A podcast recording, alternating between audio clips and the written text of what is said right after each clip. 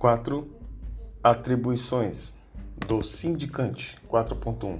O sindicante, designado por portaria da autoridade instauradora, cumprirá os, os procedimentos previstos na presente instrução, que é a ICA 111 trato 2.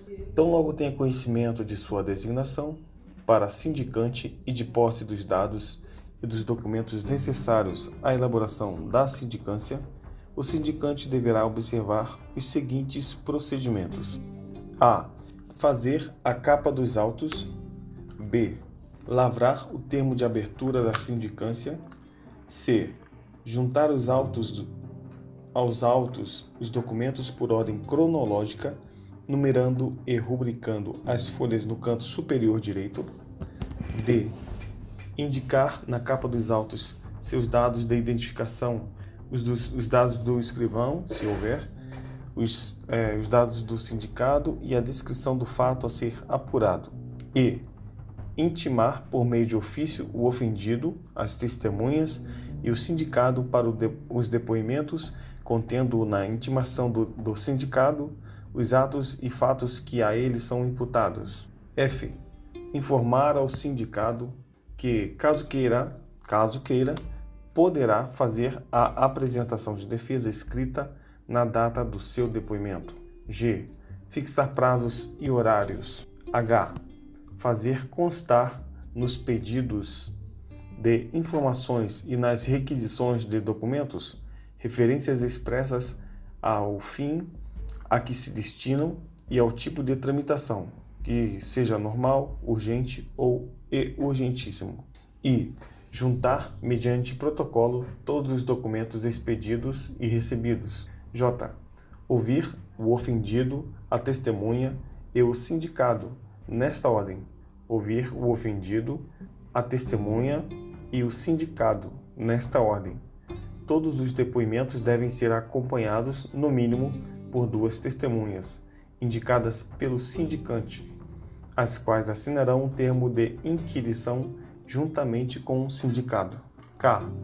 Após a leitura do termo e antes da assinatura, se verificada alguma incorreção, fazer constar sem suspensão, sem supressão do que foi alterado, a retificação necessária, bem como o seu motivo, rubricando-a juntamente com o depoente ou com quem assinou o termo.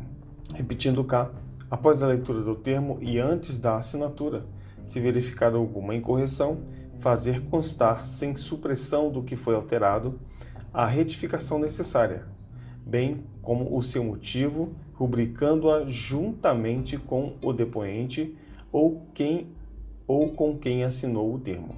L.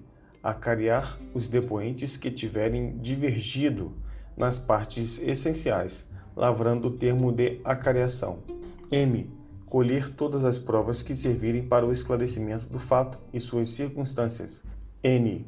Aprender, apreender os instrumentos e todos os objetos que tiverem relação com o fato, se for o caso.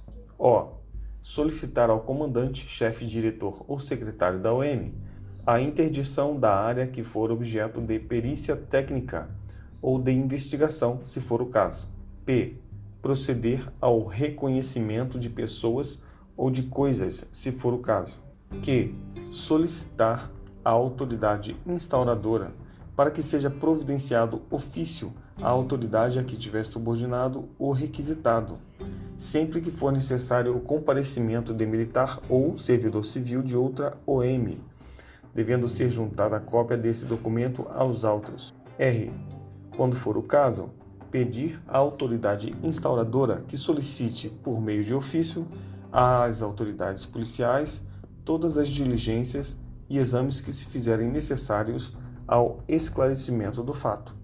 Quando existir na localidade instituto de perícia técnica ou organizações similares, estes poderão também ser é, requeridos para exames periciais. S. Quando se tratar de pessoa sem vínculo com o Serviço Público Federal, o sindicante deverá providenciar a intimação por meio de carta com aviso de recebimento ou pessoalmente, mediante recibo, na qual constará o local, dia, hora e motivo da convocação. T. juntar aos autos cópia da certidão de óbito no caso de apuração de morte de militar ou de servidor civil do Comaer. U. Concluir, em caso de acidente ou incidente, se esse foi objeto de serviço ou não. V. Sugerir, em seu, em seu parecer, o fornecimento de ASO, caso fique comprovado o acidente ou incidente em serviço. W. Manter a autoridade instauradora informada de todas as averiguações efetuadas no curso da sindicância. X. Nos casos em que envolver dano ao erário, oferecer ao sindicado a possibilidade de ressarcimento à administração pública mediante termo de confissão de dívida. Y. Encerrar a apuração com um relatório completo e objetivo, contendo um parecer conclusivo sobre a elucidação do fato. Z. Elaborar o termo de encerramento dos trabalhos referentes ao fato e remeter os autos à autoridade instauradora. E, por último, encaminhar os autos à autoridade instauradora para solução, podendo esta concordar ou não com o parecer do sindicante. 4.1.2 o relatório do sindicante deverá ser apresentado em duas partes. O relatório do sindicante deverá ser apresentado em duas partes. Primeira parte, uma expositiva, contendo um resumo cronológico, conciso e detalhado dos fatos e da apuração. Uma expositiva, contendo um resumo cronológico, conciso e detalhado dos fatos e da apuração. E a segunda parte é a outra conclusiva, no caso, na qual, mediante análise dos depoimentos, dos documentos e da defesa apresentada, o sindicante emitirá o seu, emitirá o seu parecer, mencionando se há ou não indícios de atos ilícitos, irregularidades, transgressão disciplinar, dano ao erário ou outra improbidade. Recomendará, se for o caso, a adoção de outras providências. Então, a outra, então, a segunda parte do relatório, repetindo, na qual, mediante análise dos depoimentos, dos documentos e da defesa apresentada, o, sindic, o sindicante emitirá seu parecer, o seu parecer, mencionando se há ou não indícios de atos ilícitos, irregularidades, transgressão disciplinar, dano ao erário ou outra impropriedade, e recomendará, se for o caso, a adoção de outras providências. Quando o objeto da apuração for acidente ou dano com viatura, material bélico, material de comunicações ou outro material, deverá ser observado o disposto em normas específicas, inclusive a competência para posterior encaminhamento da sindicância à Procuradoria-Geral da União.